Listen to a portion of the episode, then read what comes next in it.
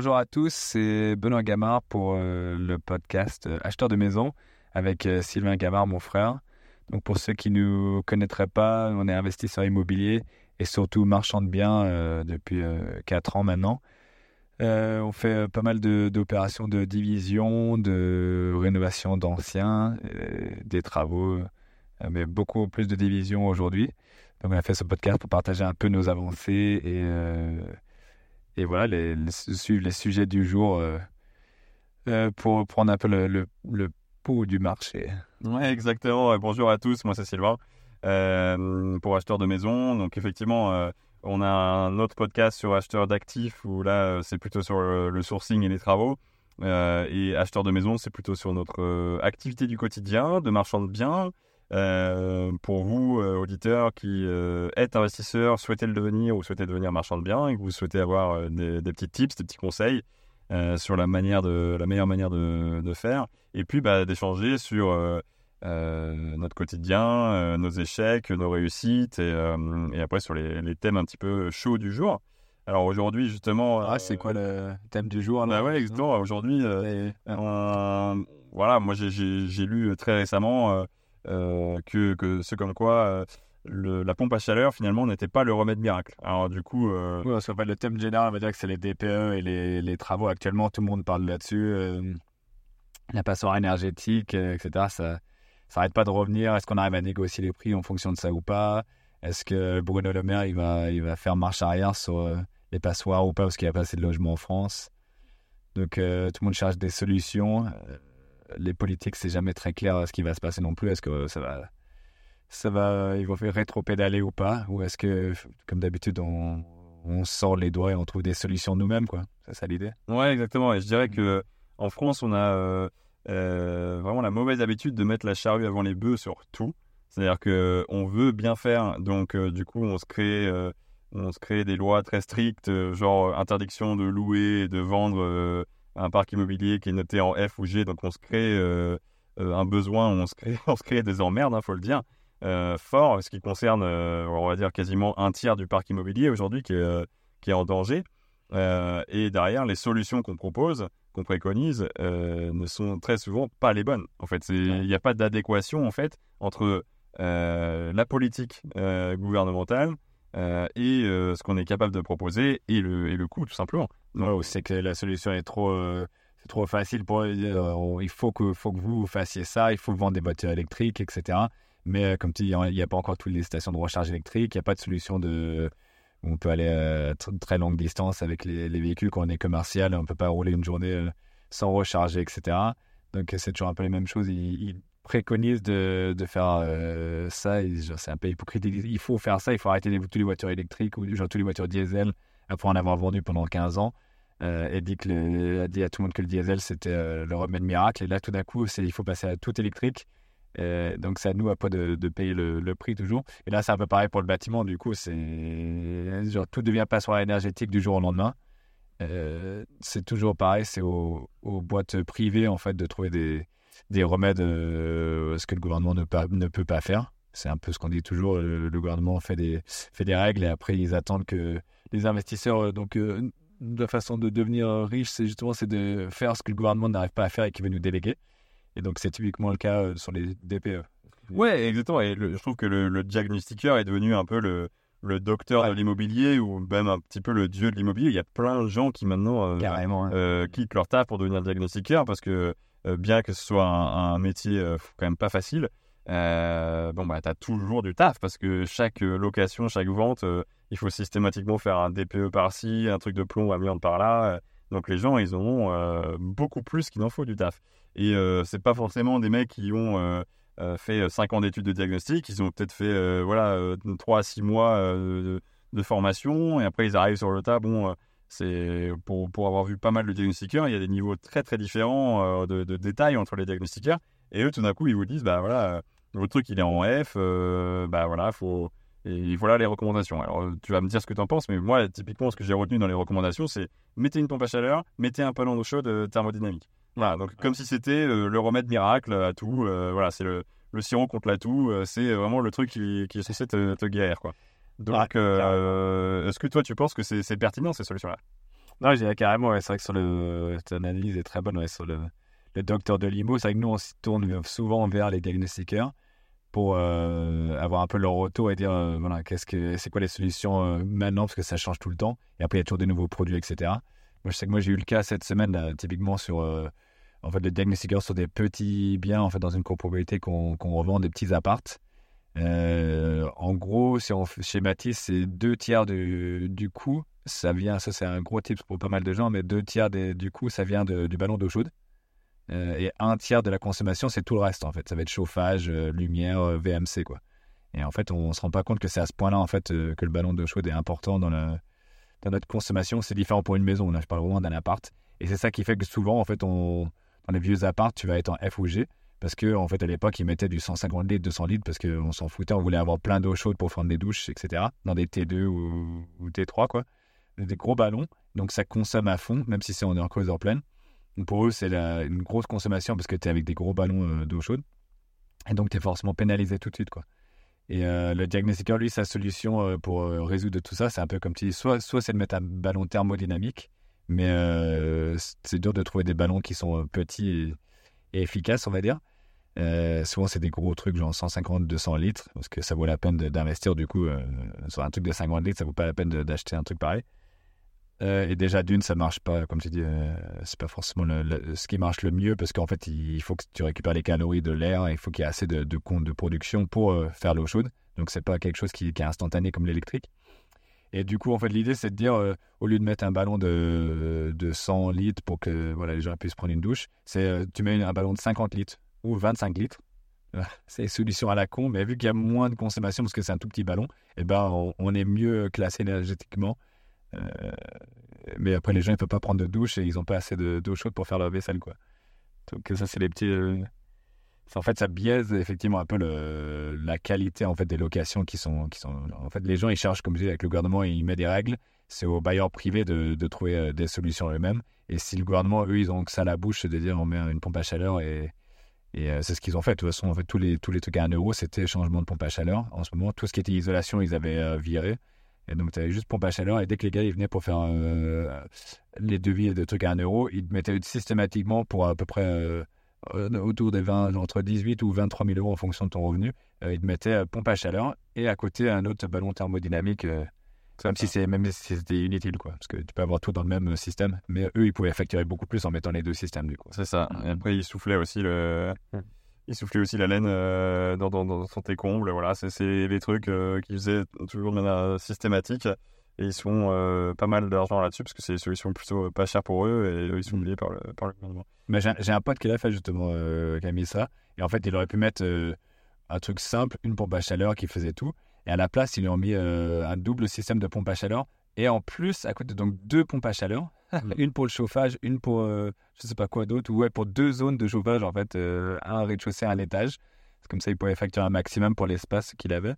Et après, à côté, ils ont encore mis un ballon thermodynamique à côté, qui, ils lui ont clairement dit, en fait, celui-là, il tournera jamais, il va jamais fonctionner parce que tu as déjà un ballon euh, d'eau chaude électrique et c'est celui-là qui va, voilà, qui va tourner la plupart du temps. Donc, en fait, ils ont mis toute une installation de fou pour un euro et nous, on paye ça avec nos impôts. Et pourtant, ça lui a pas vraiment amélioré énormément son. Ouais, et, voilà, et justement, c'est là où je voulais en venir. C'est qu'aujourd'hui, euh, enfin, encore hier, j'ai parlé avec un gars, euh, je sais plus si c'était My Prime Renov ou un de ces mecs-là, Ma Prime Énergie, bah, il y en a plein, hein, ça pullule. Euh, et donc, ils te disent, bah ouais, ouais, ça va être super, tu vas gagner deux notes en classe énergétique, tu vas passer du, du E au C, donc voilà, étant donné que le, le Graal, maintenant, c'est le D, c'est être minimum en D, comme ça, tu es tranquille au moins pendant encore 10 ans. Et donc, euh, ouais, tu vas gagner, tu vas gagner deux notes euh, juste en mettant ta pompe à chaleur. mais toi qui vends ça, t'as pas compris la base. La base, c'est que ton bâtiment, il doit être d'abord isolé pour ensuite améliorer ton isolation. C'est-à-dire que si aujourd'hui, euh, tu as un mur qui est poivre et qu'il y a tout qui passe à travers, tu peux avoir le meilleur système de pompe à chaleur au monde, le meilleur ballon au monde. mais tout ton chauffage, il va dégager en fait par, par les murs. Donc, mmh. tant que tu as des ponts thermiques, ça ne marche pas. C'est comme nos parents disaient toujours, en fait, ah, tout mon chauffage, il part par les fenêtres, quoi. C'est exactement ça. Exactement. Tu laisses la fenêtre ouverte, quoi. Donc, euh, donc voilà, nous, nous, en fait, notre, mm. notre cri d'alerte, c'est de dire, euh, alors, certes, on est tous là pour faire de l'investissement immobilier, donc on veut tous passer en D. Donc, euh, si on achète des bâtiments EF et qu'on met une pompe à chaleur, bah, peut-être que grâce au, à la stupidité du classement, on va pouvoir passer en C, on va pouvoir le louer. Mais réfléchissons quand même long terme. On est quand même là pour valoriser le patrimoine immobilier. Ne mettons pas la charrue avant les bœufs, justement. D'abord, euh, doublons peut-être les murs, euh, isolons, et ensuite seulement utilisons ces, solutions-là. Moi, c'est plutôt là-dessus mon, mon cri, j'ai envie de dire, du jour. c'est de dire que voilà, il faut faire les choses bien et pas juste faire les choses pour avoir une bonne note. Quoi. Mmh, mmh. malheureusement, en fait, moi, je dirais c'est ce qui se passe. Euh, c'est toujours arrivé dans l'immobilier, en fait. Tout, on faisait juste le minimum pour que ça, soit, euh, que ça puisse être loué euh, dans les conditions actuelles. Le gouvernement a mis une nouvelle règle, donc chacun cherche à contourner le truc de façon pas chère, forcément. et pas en faisant des, mesures, parce que quand tu isoles, tu es obligé de faire des gros travaux, du coup, tu es obligé de tout reprendre. c'est pour ça que les gens, ils décident de vendre des fois aussi, parce qu'ils se disent tout de suite dans leur tête, il faut que j'isole, donc il faut que je refasse tous les murs, que je fasse les contours de fenêtres, que voilà, que je repasse toute l'électricité. Donc ça, c'est un, taf énorme. Mais par contre, euh, là où je suis pas d'accord, c'est qu'effectivement, quand tu mets une pompe à chaleur comme ça, ou un truc aérothermique ou autre, bah oui, tu gagnes de lettres. Et après, euh, du coup, tu es, tranquille euh, pendant, pendant assez longtemps. quoi. Et moi, je le vois dans les, dans les locations que nous, on a fait, même si on fait beaucoup d'isolation aussi, on, a mis une pompe à chaleur et c'est tout de suite, c'est apprécié des locataires, en fait, que tu as une pompe à chaleur, ils ont rien à faire, tu mets on, tu mets off et et en théorie, il doit avoir une, euh, une facture d'électricité beaucoup moins chère. Mais ce qui était intéressant sur ton article, c'est justement que en fait, consommation augmenterait avec le changement de pompe à chaleur. Exactement, ça, consomme plus. Ça qui m'a fait changer d'avis un peu. Ça tire plus parce que justement, euh, le système à isolé, bah, ça va tirer encore plus pour toujours être à niveau. Euh, de, de, ton chauffage et donc ça va consommer beaucoup plus pour un résultat qui est finalement à peine meilleur. Ah oui, parce que tu peux, parce qu'en fait, les gens ils pensent qu'ils peuvent euh, chauffer plus que c'est pas cher et ils mettent plus haut en fait les chauffages. C'est ça, exactement. Et en fait, tout, tu n'arrives jamais à garder une température. Euh, exactement.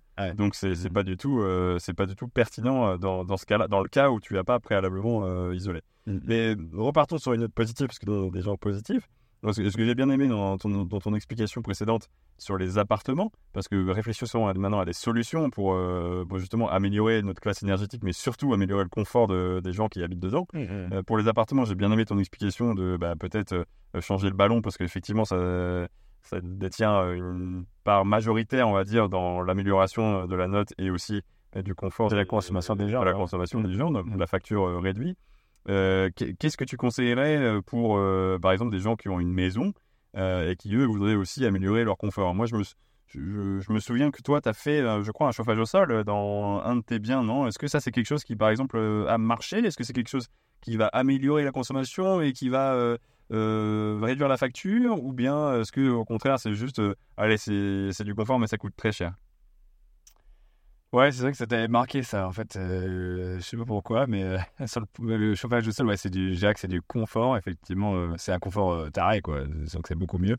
Je pense pas que beaucoup de gens vont faire ça dans leur dans leur dans leur appartement, on va dire, pour pour améliorer. non, oui, en fait, tout casser et machin. Je dirais si tu casses vraiment tout un sol, c'est super intéressant de le faire parce que effectivement, c'est des tuyaux de PER pour ceux qui n'ont jamais vu faire. Si tu as un système RO, au haut, en fait. Euh, c'est de l'eau qui circule, en fait, euh, à une certaine température, même pas très chaude, en fait, ça peut être 20-25 euh, degrés. Dans, dans, ces tuyaux de PER, en fait, et ça vient juste, tu prends, une, une, grosse agrafeuse qui vient agrafer, en fait, dans le sol que tu refais, en fait, ces tuyaux de PER, simplement. Et avec un circuit, un, circulateur, ça envoie l'eau, ça fait tourner l'eau, en fait, là-dedans. Donc, c'est un système hyper pas cher, en fait, à, c'est moins cher que mettre des radiateurs, limite, surtout si on peut le faire soi-même. Il suffit d'avoir cette agrafeuse et de savoir ce qu'on fait, on va dire. Mais euh, dans la consommation, ouais, je sais pas. Je sais pas si c'est. Euh, effectivement, en théorie, ça a l'air d'être une très faible consommation. C'est juste de l'eau qui, voilà, qui tourne. Et après, vu que la chaleur, elle monte, euh, ça chauffe en plus les étages. Donc, ouais, ça peut être, pour moi, ça peut être une très bonne solution. Mais qu'ils disent, il faut le cumuler avec une pompe à chaleur, du coup, pour que ça coûte pas cher. D'accord. Parce qu'avant, on faisait un chauffage au sol électrique. C'était hyper facile à installer. C'est comme, euh, comme le, euh, les couvertures que tu avais euh, l'hiver. Quoi. Quand mm. tu allumais, en fait, ça chauffe. C'est le même système. En fait, ça chauffe et tu as un chauffage instantané comme ça. Ça consommait électriquement. Et ça dépend du, du coût toujours, effectivement. Si tu avais un chauffage au sol, au fuel, genre où tu avais ton fuel qui chauffait l'eau, qui faisait circuler, donc maintenant, bon, c'est pas, pas économique. Si tu as une pompe à chaleur derrière qui le fait, oui, ça peut être, ça peut être très intéressant. Et c'est sûr que c'est un confort largement un, un, très bon confort. Quoi. Après, je sais que beaucoup de locataires euh, que, y avait aussi ou, des gens qui faisaient dans leur maison, ils mettaient effectivement en électrique. À un moment, parce que vu que l'électrique, c'était pas cher. Ouais. Je sais pas. Parce que c'est. Après, c'est sûr que le confort est beaucoup mieux que des radiateurs sur les côtés où tu as toujours des points chauds, des points froids et, oui. ça reste pas, quoi. Ouais. Et, mais, mais j'allais redire sur les petits apparts, ouais, l'histoire des ballons, c'est intéressant parce que si j'ai bien compris aujourd'hui, tu as deux sortes de ballons. Tu as, as, quand même les, as les ballons. Bah, as les ballons classiques, on va dire, qui sont euh, merdiques. Tu mets un, c'est 1 pour 1 et ça, ça peut aller jusqu'à 2000 watts ou 3000 watts euh, pour chauffer, quoi. Euh, et après, tu as ces ballons maintenant carrés. Ces nouveaux ballons qu'ils font, donc c'est gain de place. Et c'est. on est en étude là-dessus, mais ça serait beaucoup plus économique, bizarrement.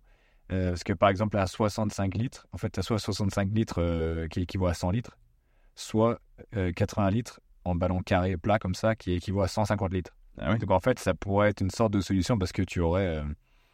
en fait, tu montres au diagnostiqueur justement qu'au lieu d'avoir un 100 litres, bah, tu n'as que 65 litres. Donc en théorie, tu divises mmh. par un tiers ta consommation déjà. Donc c'est un gain énorme. Mais ce que l'électricien me disait, c'est que c'est peut-être que en instantané. Donc en fait, il, consomme tout le temps, tout le temps, tout le temps. Tu peux pas le mettre en heure creuse, heure pleine, quoi. Donc, euh, ouais, d'accord. Il y a quand même des petites interrogations là-dessus. Et, euh, et d'autres me disaient que tu as des petits ballons comme ça maintenant aussi qui se font en thermodynamique, tandis qu'avant on trouvait que en, en 150 litres. Et mm. normalement, tu aurais, donc euh, ça serait le, le Graal d'avoir des plus petits ballons carrés avec du thermodynamique en plus. D'accord. mais bon, forcément, c'est pas donné, quoi. Quand il y a un ballon normal, c'est peut-être 200, entre 200 et 250 euros. Et euh, ces ballons-là, tu es facile entre plutôt 400 et 500 euros. Et les thermodynamiques, tu montes tout de suite à 600-700. Ah oui, c'est comme mettre une petite pompe à chaleur. Donc, euh, est-ce que ça vaut la peine euh, voilà. C'est une étude à faire pour ta revente. Quoi. Et je hmm. comprends les gens qui disent bah, Moi, je revends, je suis en F, j'ai gagné deux classes, comme ça, moins, je suis tranquille. Je suis. ouais, bien sûr. Tu es E, D, et après, une fois que tu arrives en D, parce que tu as mis une petite pompe à chaleur RR, et bah, tu peux vendre ton appart en D, ça t'a pas coûté très cher. Et surtout, tu vas le revendre logique, euh, cher, voilà. tu vas largement euh, compenser euh, à la revente. Et nous aussi, dans nos, dans nos calculs, c'est ce qu'on dit aussi. Est-ce qu'on fait les travaux de tout isoler, etc. Ou est-ce qu'on fait les pompes à chaleur? Oui, forcément, souvent, nous, on isole tout, euh, après, on découpe. Donc, ça vaut la peine. Mais quand tu as plein de petits espaces à tout réisoler et, et, et, et mettre plus des pompes à chaleur partout, la question elle est vite répondue malheureusement. Ouais. Si t'as un appart, un, studio euh, de 15 mètres carrés, tu vas pas t'amuser à doubler tous les murs, quoi. Parce que déjà t'as plus de place. Euh, en plus, tu perds de, ouais, t'es doublement pénalisé parce que tu perds la surface habitable, effectivement. Et quand tu es dans les zones euh, côtières ou un peu où le prix au mètre carré coûte cher, ben, tu te pénalises tout seul, quoi. exactement. Donc c'est pour ça que les solutions gouvernementales, ils imposent des choses, mais c'est pas forcément les les bonnes solutions, euh, parce que eux ils, disent il faut faire ci, faire ça, mais euh, derrière les gens ils, trouvent les solutions qui, qui, vont plus les arranger eux, et c'est pas forcément des solutions pérennes pour leurs locataires, comme tu dis. Mm, mm. Ok, bah écoute, merci pour ces, ces tips, c'est vraiment euh, intéressant sur le sur cette partie isolation, justement comment améliorer sa, sa, note énergétique, mais de manière on va dire raisonnable, rationnelle, et que tout le monde y trouve son compte, et le propriétaire et le locataire. C'est ça, c'est l'équilibre, c'est ça, exactement. Donc, ouais, n'hésitez pas si vous avez des questions à, nous les poser euh, sur, euh, en commentaire du, podcast. Et si vous avez euh, voilà, d'autres questions, on y répondra sur des prochains podcasts, justement, avec d'autres tips. Ou si vous avez d'autres solutions, ouais, voilà, si eux aussi ils ont d'autres solutions à proposer, n'hésitez pas à nous les proposer parce qu'on on cherche justement. On est toujours de... Ouais, exactement. J'aurais pas pensé que, effectivement, nous on pense tout de suite, bon, on, on améliore le, confort et aussi le, coût pour les locataires en mettant des pompes à chaleur. Parce que ça fait tout de suite plus moderne, plus efficace, ils vont faire des gains, etc. Mais on ne pense pas que, euh, effectivement, si, le bien n'est pas isolé, euh, mais au contraire, c'est une solution qui va les, pénaliser. Quoi. Il y aura plus d'entretien, peut-être que ça va plus euh, tirer sur la machine. Et ne sera pas forcément le, le Saint Graal et la solution miracle. Quoi. Exactement. Exactement. Mm. Donc voilà pour le podcast d'aujourd'hui. N'hésitez pas à, commenter et puis euh, on, se, on se voit la semaine prochaine. Ouais, et on reviendra vers vous avec euh, d'autres solutions si on en trouve ou, dans d'autres podcasts pour la suite de cette histoire de ballon euh, thermodynamique. À la semaine prochaine. À bientôt.